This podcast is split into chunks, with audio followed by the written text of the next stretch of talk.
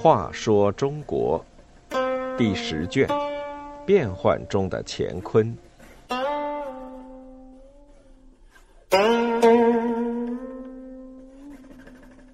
五十四，魏源的天子梦。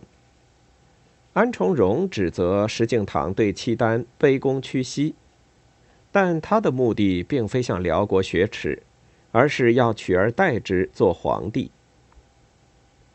后晋承德节度使安重荣是个行伍出身的武夫，性情粗鲁莽撞。他是个十足暴虐的统治者，曾怒杀部下贾章。贾章一家三十口，有二十八口死于战乱，仅剩下一个年幼的女儿。既然救不了父亲，又不忍心一个人活着，遂再三请死，也被安重荣一起杀死。百姓无不诟骂安重荣的残暴，赞叹贾女的刚烈。安重荣又野心勃勃，他见李从珂、石敬瑭都由藩镇节度使爬上皇帝宝座。便常对人说：“现今的帝王，只要兵强马壮，谁不能做？”石敬瑭派他去接替密琼的职位时，怕出意外，一再告诫他小心从事。安重荣由此认为石敬瑭怯懦，更不把这个皇帝放在眼里，一心只想哪一天也起兵打进宫去，做几天皇帝过过瘾。因此，他招兵买马。集合亡命之徒，壮大自己的力量，准备有朝一日起兵反叛。当时怀有称王称帝野心的不止安重荣一个。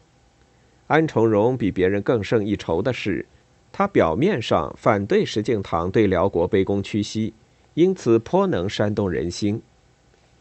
安重荣自是作战勇敢，也确实讨厌对辽称臣，认为这是耻辱。所以他每次见到辽国使者，都摆出一副傲慢的架势。他还不断向辽国借机寻衅，诸如扣押辽国使节、派骑兵去抢掠已割让给辽的幽州等地等等，弄得辽国经常向石敬瑭大兴问罪之师。这还不算，安重荣又向石敬瑭上了一道长达数千言的奏章，指责石敬瑭奉辽国皇帝为父。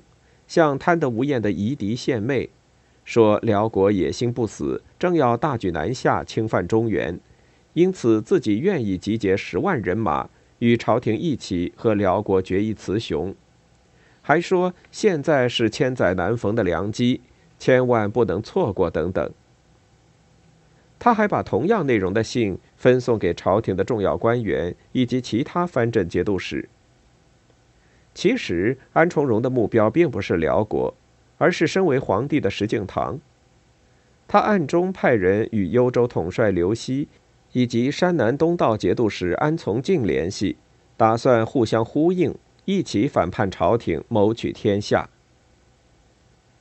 石敬瑭对契丹卑躬屈膝，中原人民对此深以为耻，十分不满。因此，安重荣的上书无疑给石敬瑭出了一个大难题，他不知如何是好。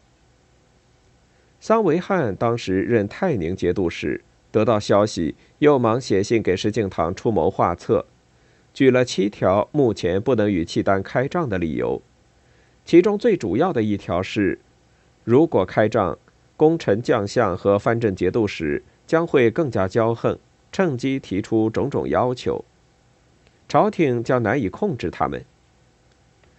这句话说到石敬瑭心里去了，于是他听从桑维汉的建议，一面去军事要地夜都视察，积极做军事准备，一面下诏给安重荣说：“我是靠契丹创下基业，你则靠我而有了富贵，我不敢忘，你倒忘了。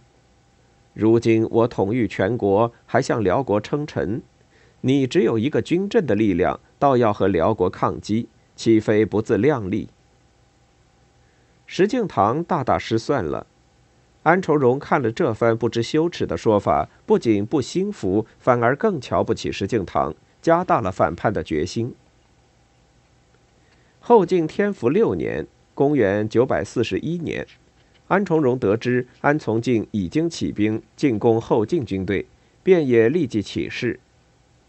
石敬瑭派天平节度使杜重威率军讨伐。杜重威和安重荣在宗城西南摆开战场，开始不分胜负。后来，杜重威接受部将王重英的建议，派勇士去攻击安重荣的左右两翼，自己率主力直冲中军。一场激战，安重荣的军队果然大败，士兵和被纠集来的百姓被杀，被冻死的不下四万多人。安重荣被活捉后斩首。人头送到石敬瑭那里，石敬瑭命刷上油漆，装在木匣里，送到辽国去。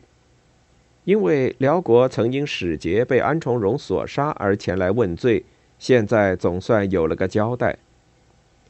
就这样，安重荣虽然有“帝王宁有种乎”的大话，却终于没有圆上天子梦。